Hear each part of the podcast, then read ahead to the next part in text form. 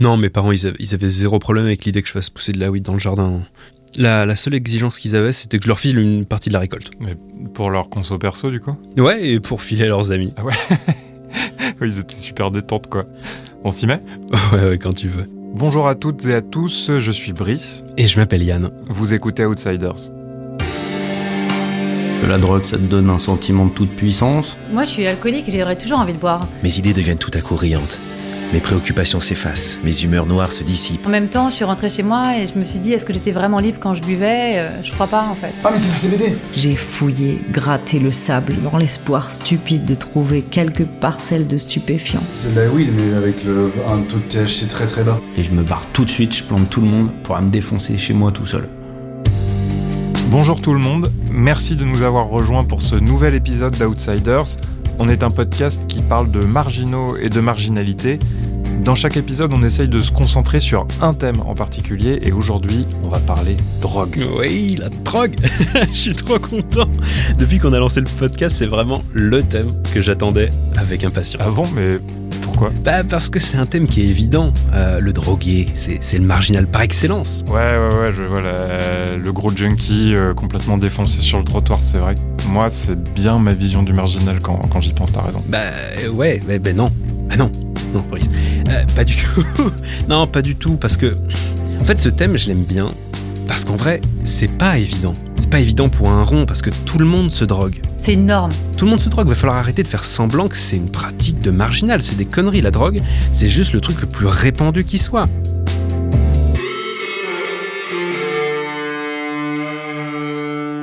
1,5% des Français a pris de l'héroïne. Ouais, alors, 1,5%, c'est pas beaucoup. De l'héroïne Euh, Ok, mais la cocaïne, c'est 5,6%.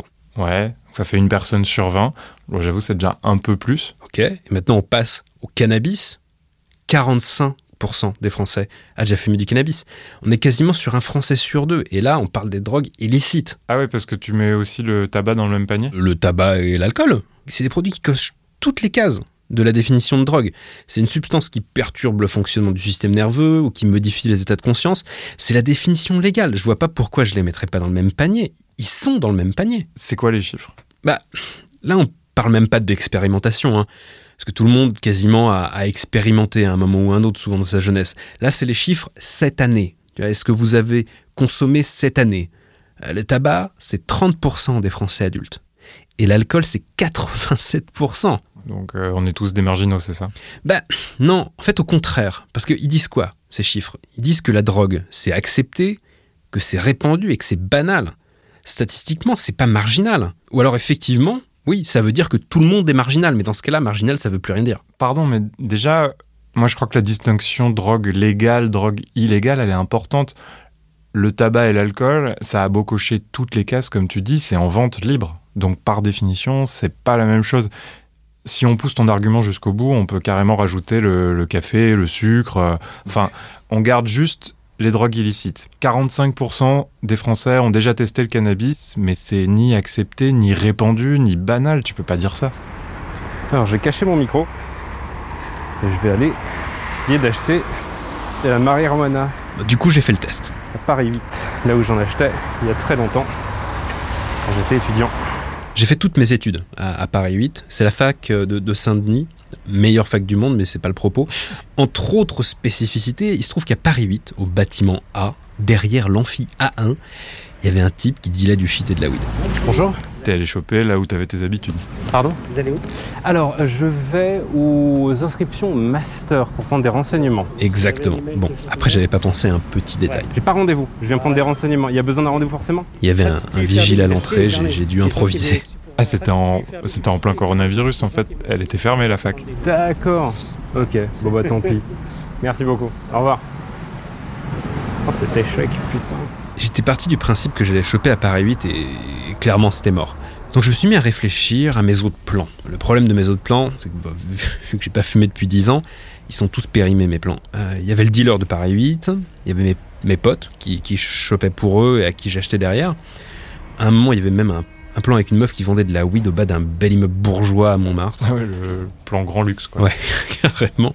Bon, et puis à la fin, du coup, c'était moi le plan. Euh, je cultivais et je vendais aux autres. Donc l'approvisionnement, c'était pas compliqué. Donc bref, j'étais dans le métro, je pensais à ça et ça, me faisait chier parce que mon but c'était de prouver que la drogue s'était répandue et banale. J'ai eu une idée de génie, je suis allé sur Twitter, j'ai tapé livraison weed et je me suis inscrit à tout un tas de groupes WhatsApp de livraison de drogue. En fin d'après-midi, j'arrive chez un pote. T'as des feuilles ou pas? Et j'ai commencé à discuter sur ces groupes WhatsApp pour qu'on se fasse livrer. Ouais, j'ai acheté des feuilles du tabac. On dirait un papy de la drogue qui essaye de faire comme les jeunes. Ouais, un peu, un peu. Franchement, c'était trop drôle à faire. Euh, avec l'excuse d'en faire un podcast en plus, c'était juste une trop bonne soirée qui s'annonçait. Donc je discutais avec les mecs sur les groupes, ils me conseillaient quelle variété commander. Ils me disaient en fait, je suis devenu vieux, je connais plus les, je connais plus les spots pour les choper. Non, non, en fait, deux minutes sur Twitter, trois minutes. En attendant de confirmer la commande, on s'est mis à jouer Mario Kart.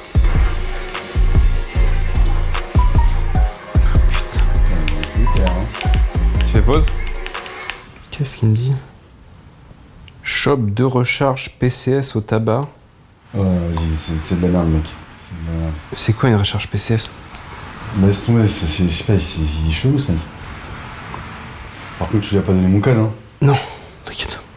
Recharge PCS, je me demande ce que c'est, tu vois, si c'est un truc, euh, genre, euh, t'achètes une recharge, lui, il je lui file la recharge et ça lui permet de se payer comme ça, discretos. C'est zarbi quoi. Ça a l'air compliqué pour de la weed quoi. Bah, c'est ça, pour de la weed, tu fais comme tout le monde, tu me prends, tu me prends mes 40 balles en liquide et tu te démerdes avec quoi.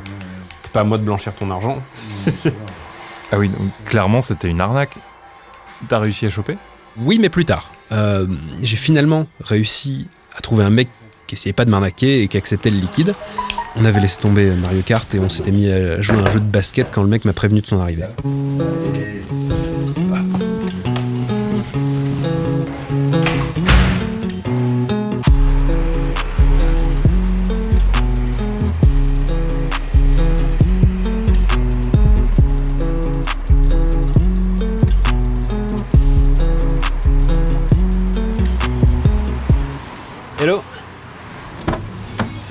Bien et toi Oh, t'inquiète, après. Allez. T'inquiète. Juste t'explique un peu. Ouais, ça roule. Ça, c'est euh, l'arlequin. Royal. Moi, je te mets une petite feuille, euh, un paquet de feuilles. Ah, stylé. Voilà. Et ça, comme je t'ai dit, c'est les 6 grammes de small bud. Les small bud, ouais. Je sais pas si tu vois, c'est quoi à peu près? Non. C'est des. En fait, t'as vu ce que je t'ai donné, c'est les grosses têtes. Ouais, c'est les classiques. Ah, ouais, c'est les petites coupes. Euh... Ça, c'est les petites coupes, ouais. Nickel. Ça, normalement, on le fait à 30 balles, le pocheton comme ça. Ouais. Mais là, dans la semaine, vu que c'est les soldes et tout, on l'offre avec. Ah, stylé voilà. Ça, je t'ai mis en Trop, trop bien. ok, c'est l'autre. Et l'autre, ça, c'est Ok. Voilà. Bah ouais. Tu me diras ce que t'en penses. demain, on va recevoir d'autres euh, variétés. Ouais. On aura de la Gorilla, Gelato et Mongo. Donc euh, voilà, tu, me diras ce que t'en penses de, tout ça. Et voilà. Parce que moi, je commande par rapport à. Tu vois, ce que me disent les clients. Ouais, ce qu'ils aiment bien et tout. Ouais, voilà, exactement. Bah grave, je te fais un retour. Et voilà. En tout cas, merci à toi. Stylé. Et bonne soirée. À, toi aussi. Ciao. Merci.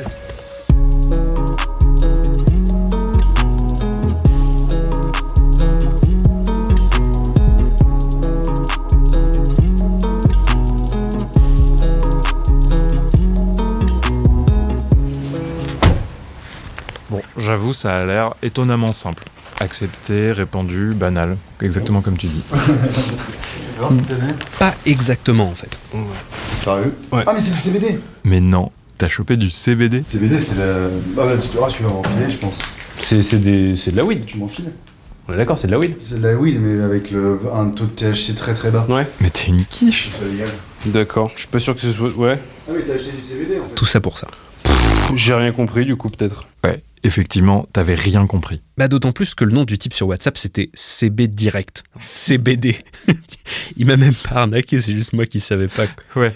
Euh, pour ceux qui connaissent pas, en gros, le CBD, c'est des sous-espèces de marijuana qui ne contiennent quasiment pas de substances psychoactives. La molécule qui fait planer et qui est illégale, le THC, là, il y en a pas. Donc, il y a un flou juridique, mais plutôt en faveur de la légalité du produit, en fait.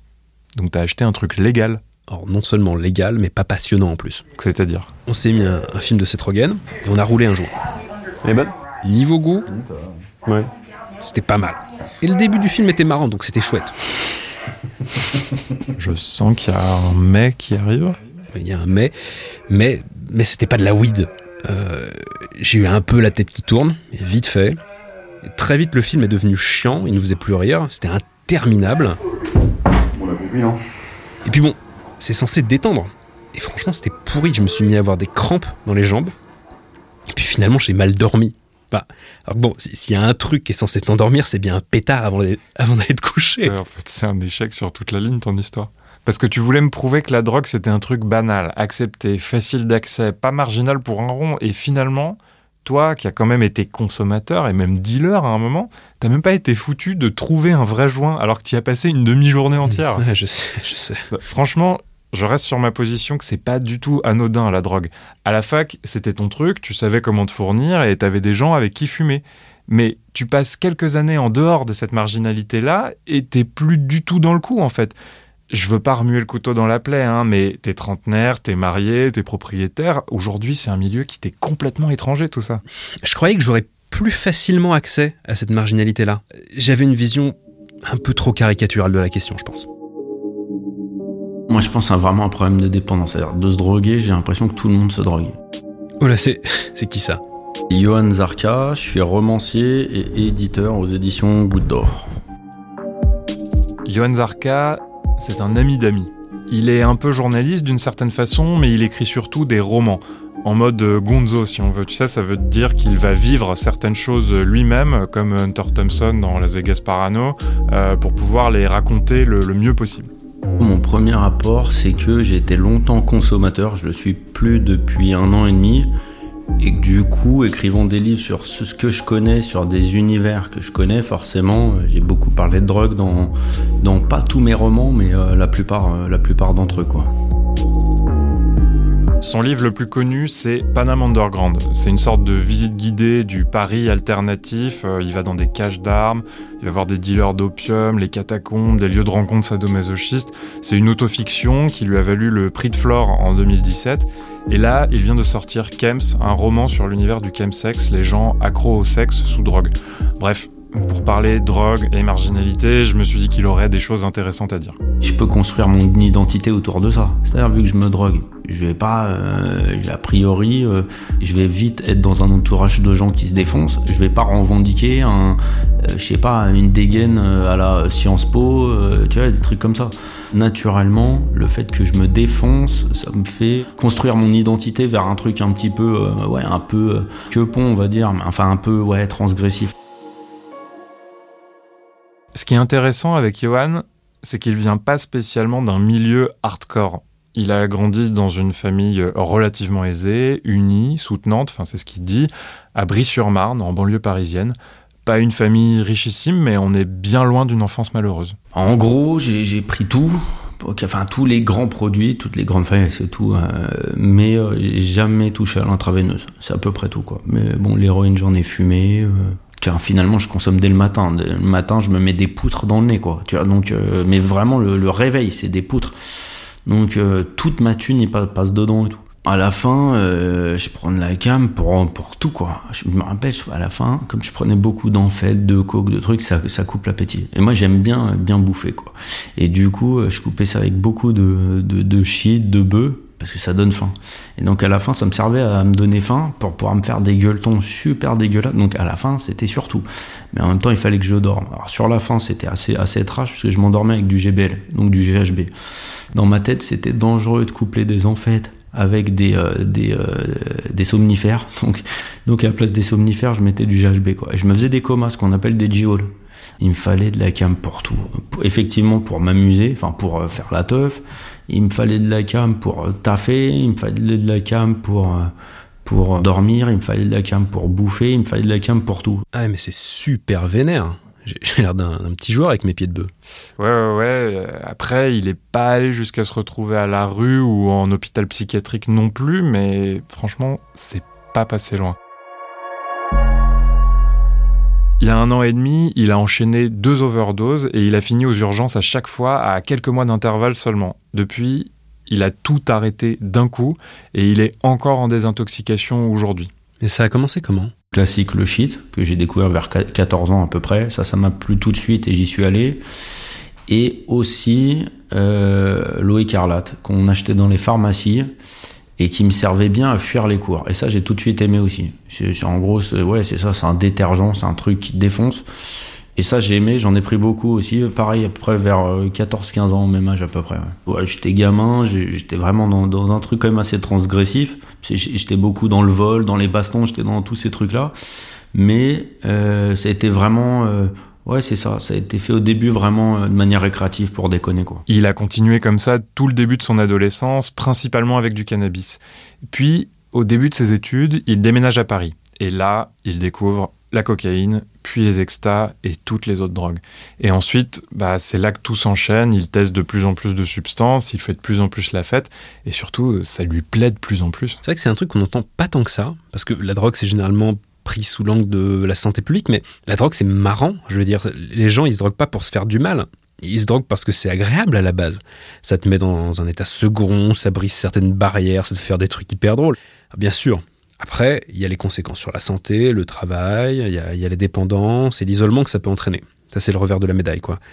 J'imagine que c'est à cause de ça qu'Yohan Zarka a arrêté? Ça a dû commencer à lui poser problème avec son boulot ou un truc comme ça Ah non, non, pas du tout. Euh, au contraire, c'est même pendant cette période qui, qui ça a le plus marché. Il commence à écrire, il crée son blog, il se fait des contacts, il est publié, il crée sa maison d'édition, il gagne un grand prix littéraire. Enfin, sur le papier, euh, ça allait plutôt vachement bien. La drogue, ça te donne un sentiment de toute puissance.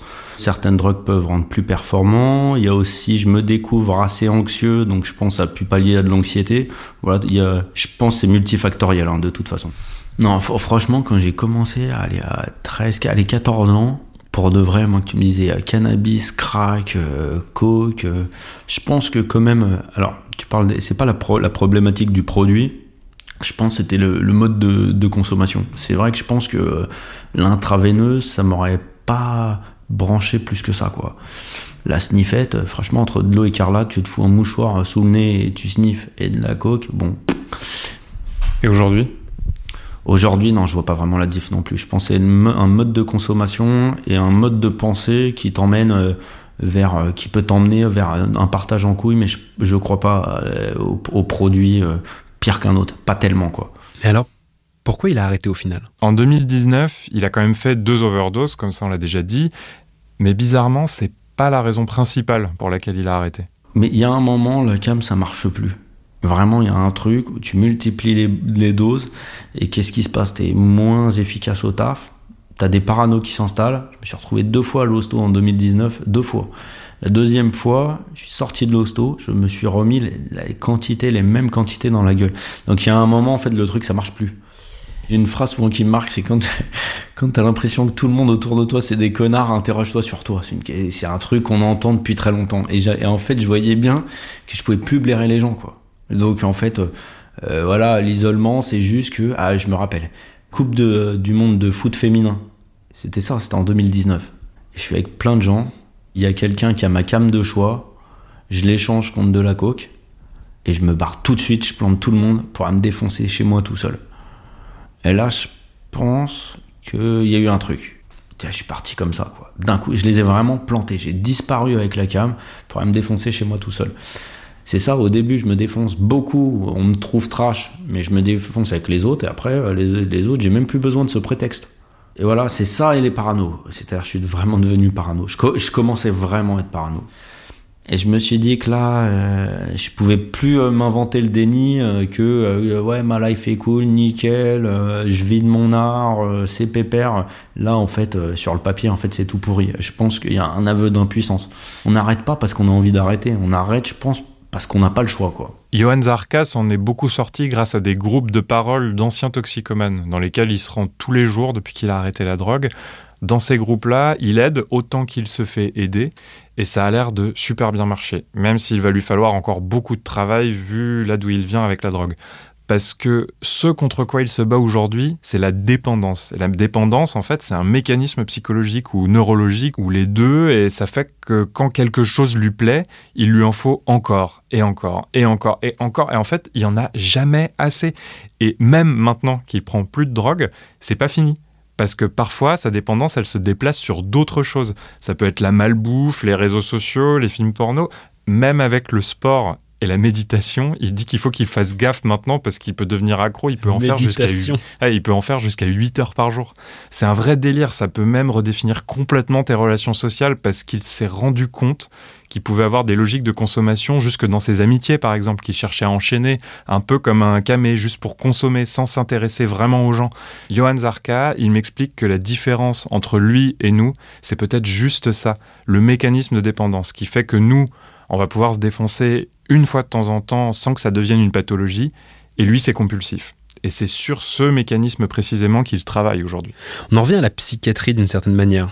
Tu, tu luttes contre la chimie de ton cerveau. Ouais, et t'es très seul dans un combat comme ça. Est-ce que dans il y a des gens qui du coup de ton entourage qui te permettent de te raccrocher aux branches à ce moment-là? Quand tu te rends compte que tu te désocialises, tu te dis euh, je sais pas, euh, un ami proche, euh, une copine ou des choses comme ça qui te disent Ah, faut que je fasse gaffe parce que je suis en train de m'éloigner de cette personne ou c'est juste toi et toi-même? Non, ça, je pense vraiment que ça marche pas. Ça, je, je n'y crois pas. Pour le vrai, j'y crois pas, quoi. Même je vois les exemples autour de moi, les gens, ils se font. Euh, ils, ils, peuvent tout perdre. Leur taf, leur, leur mec, leur meuf, leur gosse, la garde de leur gosse, le truc, ça, je pense que ça marche pas, ça. Pour un camé, hein. Ou un je pense que ça marche pas. Je pense que c'est toi et toi seul. Alors ma meuf, elle me fait ouais, euh, tu devrais faire, oui, oui, ok, je vais chez un addicto, voilà. C'est une façon de. Mais c'est vraiment ça, ça s'est joué en. Mes darons, mais, puis mes 14 piges, ma mère, elle retrouvait du shit, des trucs, qu'est-ce qu'ils m'ont fait? Mais yesh, pour que j'arrête. Toutes mes meufs m'ont cassé les couilles pour que j'arrête. Tu vois, mes potes, j'ai des potes proches, mec, tu pars trop loin, des trucs comme ça. Déjà, ils voyaient pas à quel point je partais loin, puisque encore une fois, je montre que ce que j'ai envie de montrer.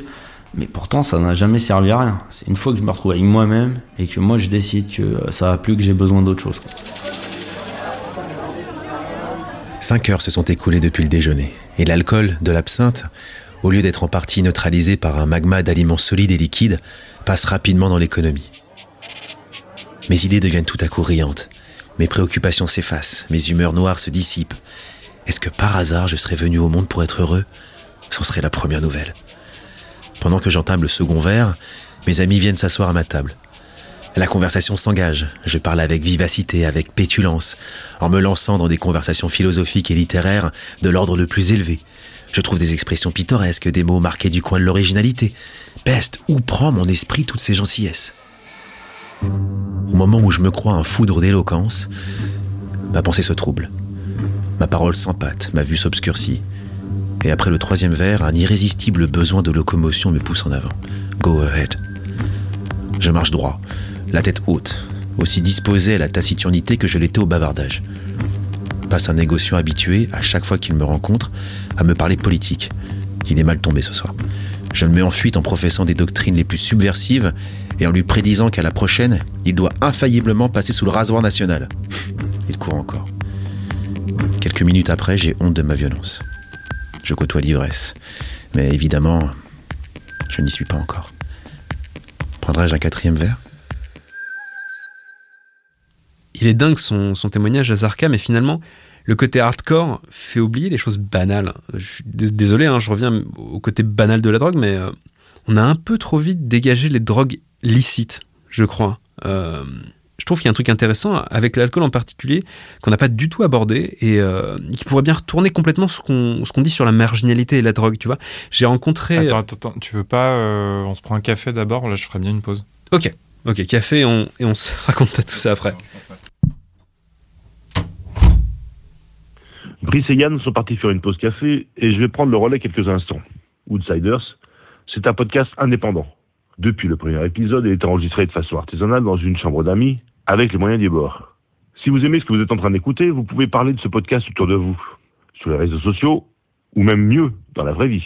Transmettez la bonne parole à vos amis, à votre famille, et si les gens autour de vous ne savent pas ce que c'est qu'un podcast, d'ailleurs moi il n'y a pas très longtemps que je le sais, téléchargez-leur une application, aidez-les quoi.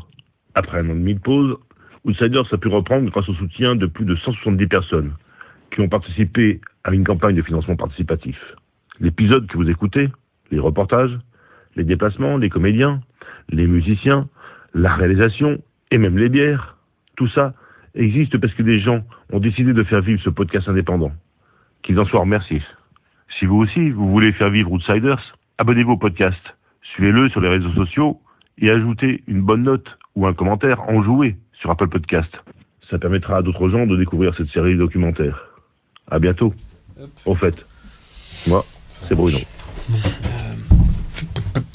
Qu'est-ce que je voulais te raconter euh, Ouais, au départ, tu sais, je disais que la drogue, c'était répandu, banal, accepté. Ouais, et tu t'es contredit dans la foulée avec euh, ta tentative ratée de trouver de la weed, ouais. Ouais, c'est ça. Mais j'en reviens à l'alcool. C'est une substance qui modifie ton humeur, qui modifie ton comportement et qui, par-dessus le marché, est un des trucs les plus addictifs qui soit. Donc, 100% la définition d'une drogue. Ouais, moi j'ai encore un peu de mal avec cette idée. Alors, je vais rencontrer Claire Touzard, qui a écrit un bouquin qui s'appelle Sans alcool où elle raconte comment elle a arrêté l'alcool après en avoir bu beaucoup, beaucoup, beaucoup. Elle était alcoolique? Elle a arrêté l'alcool il y a un an et demi maintenant. Bonjour. Bonjour. Enchanté. Euh, enchanté. Merci. un café peut-être ou quelque chose? Ah, je suis pas contre un café. Ok, bah, C'est gentil. En fait, ce qui est intéressant, c'est que pour certaines personnes, euh, je suis pas alcoolique parce que je pense qu'elles boivent autant que moi en se considérant bon vivant. Euh, mais je sais pas, c'est pas tant la consommation et le degré de consommation, c'est plus les effets en fait que ça causait. Euh, c'est-à-dire que je buvais de plus en plus seule. Euh, ça avait des effets très néfastes sur moi. Euh, moi qui suis une grande anxieuse, en fait, ça, ça accélérait mon anxiété. aussi, je faisais partie de ces personnes qui switchaient un peu avec l'alcool. C'est-à-dire que en fait, ça, ça, me rendait plus agressive ou, enfin, en tout cas, ça transformait beaucoup ma personnalité. j'ai eu énormément de trous noirs à cause de l'alcool. J'ai eu, j'ai fait énormément de choses dont je suis pas fière à cause de l'alcool. et c'est pour ça, bon, je pense que j'ai une consommation quand même qui était assez importante. Hein. C'est-à-dire que je buvais euh, ça dépend, mais je buvais seule, euh, parfois une bouteille entière. Euh, je buvais régulièrement, quasiment tous les jours, et puis je pouvais pas me passer de l'alcool surtout. Et c'était ça le problème, c'est que j'avais beau boire du bon vin, je buvais, du vin nature par exemple, je buvais pas de vodka, je buvais pas. Mais le problème c'est que j'arrivais pas à vivre sans ce sans ce verre le soir, voir cette bouteille. Et ça c'était problématique. Comment est-ce que vous avez annoncé votre sobriété autour de vous? Euh, bah, ça a été de, fait, de façon un peu abrupte. Euh, le plus dur, c'était d'en parler à mes parents parce que c'est un peu des bons vivants qui aiment le bon vin, etc. Et j'avais l'impression un peu de leur faire un affront en faisant ça. C'est marrant, elle en parle presque comme d'un coming out. Bah ouais, mais c'est parce que c'est un coming out en fait. Franchement, tu sais, on, l'a tous vu ce, ce truc où il y a quelqu'un à une soirée où tout le monde est en train de boire de l'alcool qui se prend un verre de jus d'orange. Cette personne-là, elle se fait chambrer systématiquement c'est ultra pesant. Alors T'imagines quand t'es un gros buveur et que tu dois te dire autour de toi, bah en fait c'est fini? En France, euh, boire fait partie de notre culture. Euh, elle est vraiment intrinsèquement liée à notre héritage aussi, euh, souvent un héritage qui est lié aux parents et à la famille. donc en fait, on vous apprend très jeune, et chez vous, et avec les amis à l'extérieur, que pour en être du groupe, il faut boire se construit avec ça, on construit une identité sociale avec ça, et après c'est très dur de s'en défaire. C'est-à-dire qu'on a vraiment l'impression et l'obligation pour la cohésion du groupe de boire. Euh, c'est quelque chose qu'on nous, ouais, qu'on nous a instruit très jeune, et c'est très dur de s'en détacher, et c'est quelque chose qui perdure à travers les images, euh, et à la télévision, et au cinéma, et à l'extérieur, en fait, parce que dès qu'on sort, on voit bien, en fait, euh, euh, que la fête, c'est à plusieurs et c'est autour de l'alcool, en fait. Vous iriez jusqu'à nier l'aspect euh, lubrifiant social qu'on attribue parfois à l'alcool, fait que ça détend, que ça facilite les conversations avec des gens qu'on connaît pas, etc.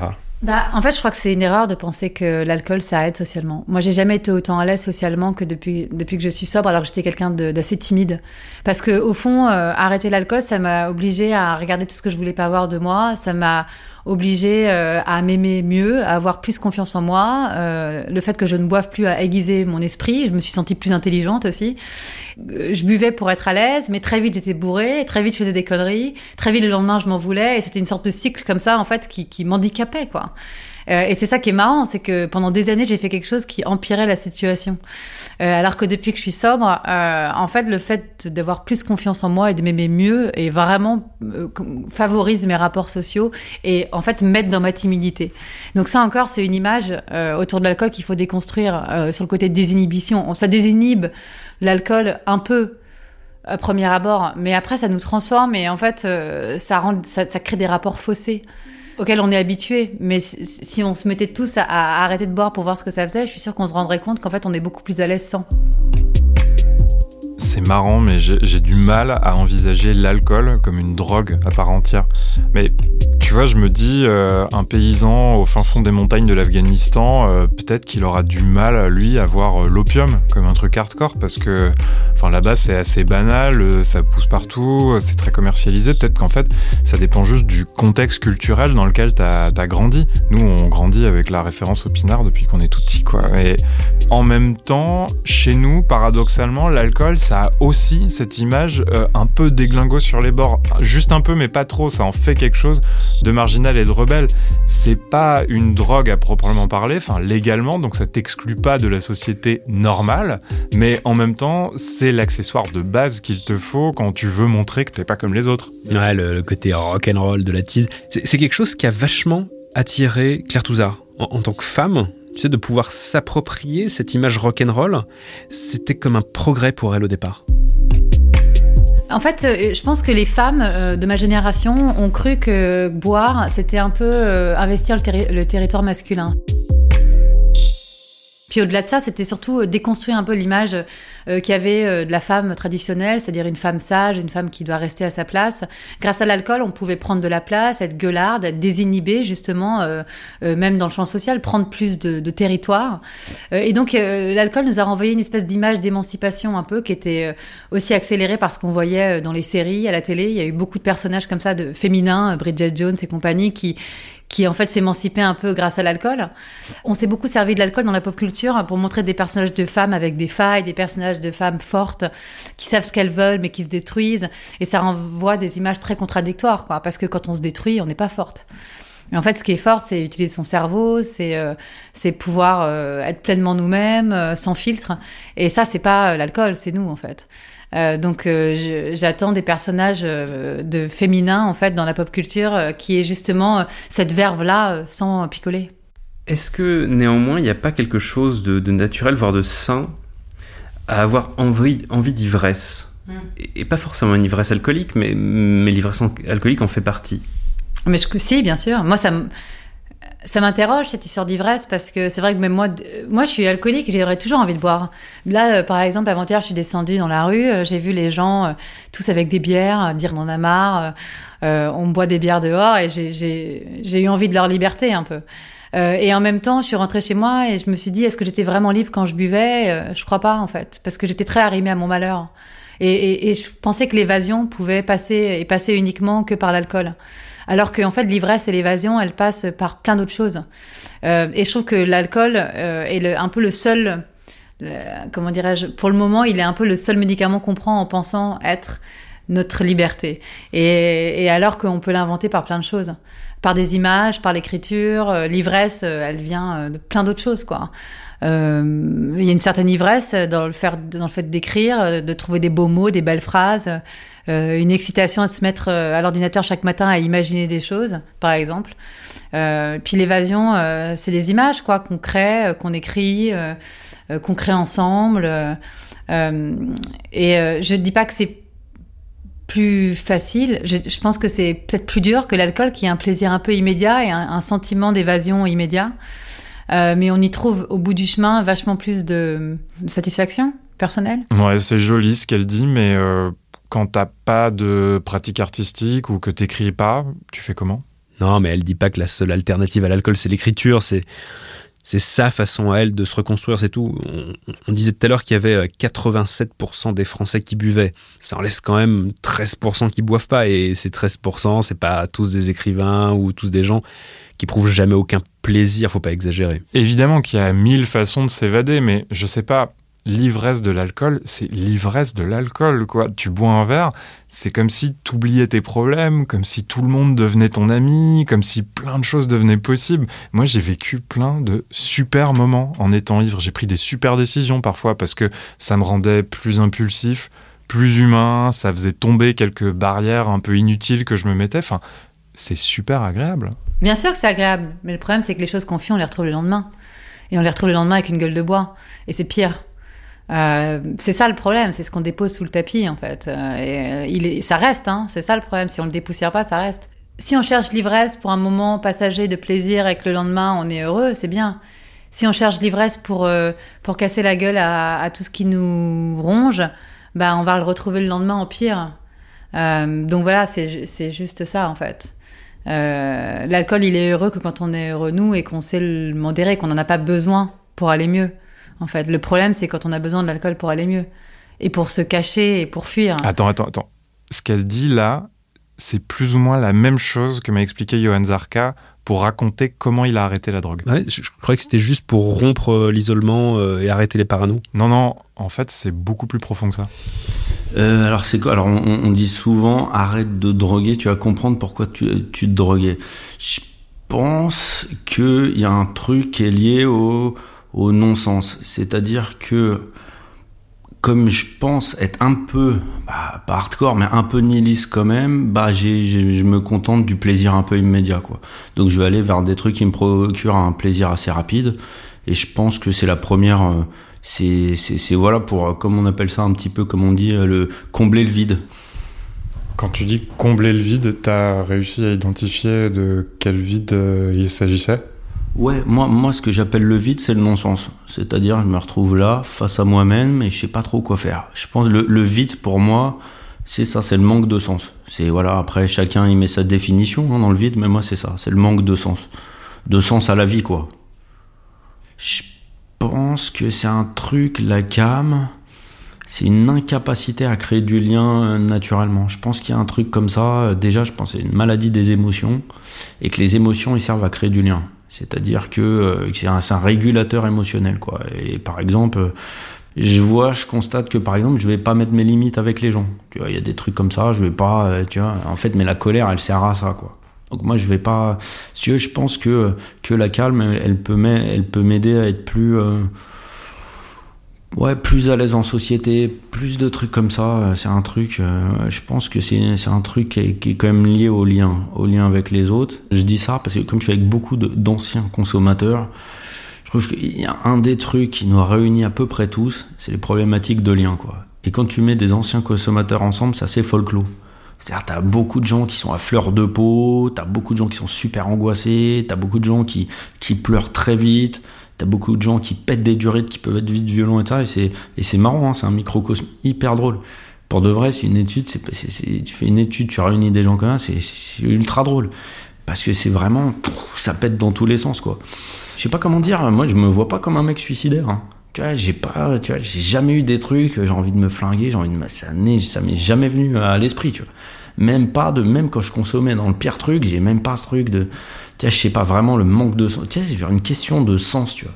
Genre, ok, si le monde il tourne correctement, ça va le faire. S'il ne tourne pas correctement, je suis paumé, tu vois. Juste une direction, un chemin, quelque chose, tu vois. Un truc presque de l'ordre de la transcendance, presque un truc, presque un truc spirituel. Ça fait bizarre, hein, tu vois, mais genre presque un truc comme ça, un truc existentiel, tu vois. Il me faut hein, une recherche comme ça, tu vois. Je pense que c'est ça, c'est vraiment le manque de sens. C'est marrant parce que tu as utilisé exactement les mêmes mots pour expliquer pourquoi tu avais commencé. Mmh le manque de sens, et donc tu as commencé pour les mêmes raisons que tu as arrêté en fait J'ai commencé par, par manque de sens, et j'ai arrêté pour trouver un sens.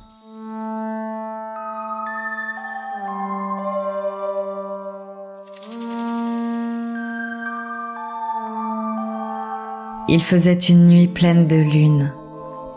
Le désert et les ruines se confondaient dans un scintillement où l'homme n'avait pas de place. Courceau et Mermoz déjà ivres, tenaient chacun une bouteille pleine de cognac. Où allons-nous? demanda Courceau. Au bout du monde, répondit Mermoz. Le bout du monde, c'était la quadruple rangée des barbelés. Ils s'y rendirent. Un tirailleur sénégalais, ébène d'Afrique, montait sa faction. Des chiens se répondaient lugubrement au creux du temple du soleil dans les masures bédouines. Mermoz but et parla, parla et but. Il n'avait que vingt ans. Près de lui se tenait un ami. Il était saoul d'alcool, de fatigue, de désert, de solitude. Il se mit à pleurer, à gémir comme les chiens du temple du soleil. Et Courceau fit de même. Et tous les deux sanglotèrent jusqu'au premier feu de l'implacable soleil qui se levait sur la terre vide. Courceau repartit. Mermoz resta sans compagnon choisi pour combattre les miasmes du sable et de la fournaise. Se souvint alors de la cocaïne et comment à Metz elle lui permettait d'échapper aux tenailles de l'ennui. Cette drogue était en série denrées courantes. Il s'en procura et pendant une semaine en fit usage.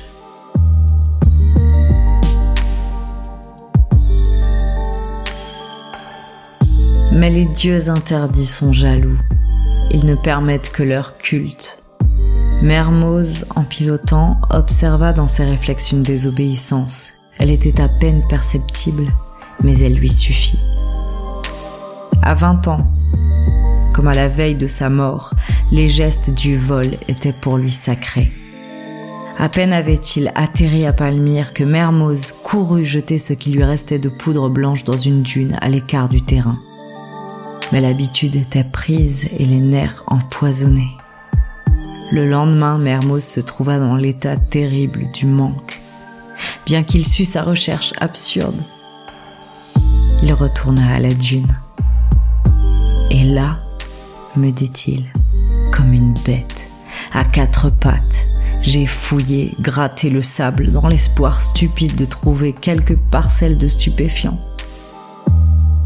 Depuis, je n'y ai jamais touché.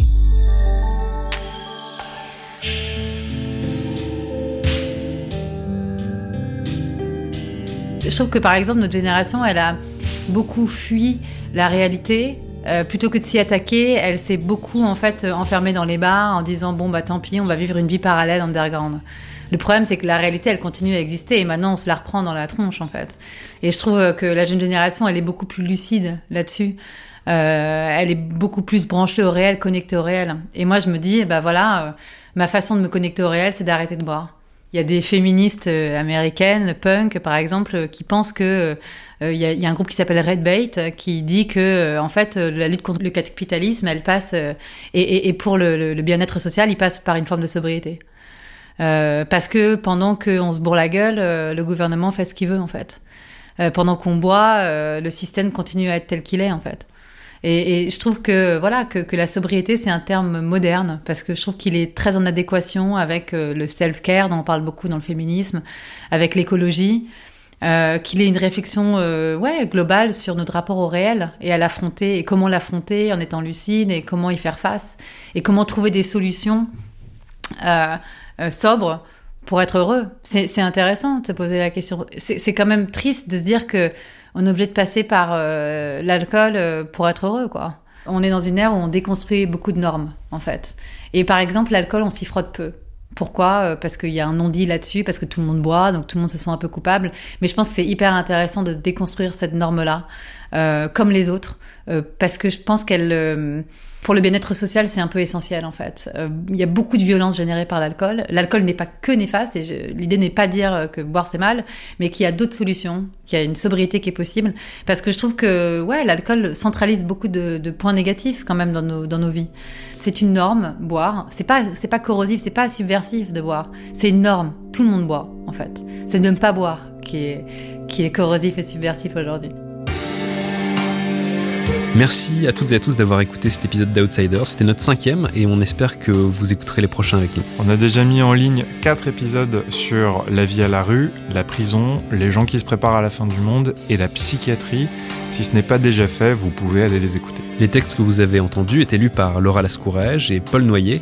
Il s'agissait d'un extrait de la biographie de l'aviateur Jean Mermoz, écrite par Joseph Kessel. Et d'un extrait d'un livre de 1867, La question de l'absinthe, par Henri Lière. La musique originale et le montage sont réalisés par Pierre et Mathieu Chavanjon de la société Majora. Si vous avez envie d'un peu de lecture, on vous conseille aussi Panam Underground de Johan Zarka aux éditions de La Goutte d'Or. Ainsi que Sans alcool de Claire Touzard chez Flammarion. Et si vous pouvez nous écouter aujourd'hui, c'est grâce au soutien de 170 personnes qui ont participé à notre campagne de financement participatif à l'automne dernier. Remerciement tout particulier donc à Entre autres, Joël Andloer, Dimitri Mochien, Sylvie Isambert, Richard Gobelot, Joséphine Bonardo, Alwyn Girondeau, Catherine de Vaublanc, Pierre Lisbonis, Antoine Ricard, Isabelle Madsen Chaffonjon, Sabine Madsen, Patrick Souville, Bruno Plantier, Victor Miget, Baptiste Condominas, Valérie Mauduit, Antoine Sanouillet, Jean Simon et Dorian Salor. Merci de nous avoir écoutés jusqu'au bout et à bientôt. À bientôt.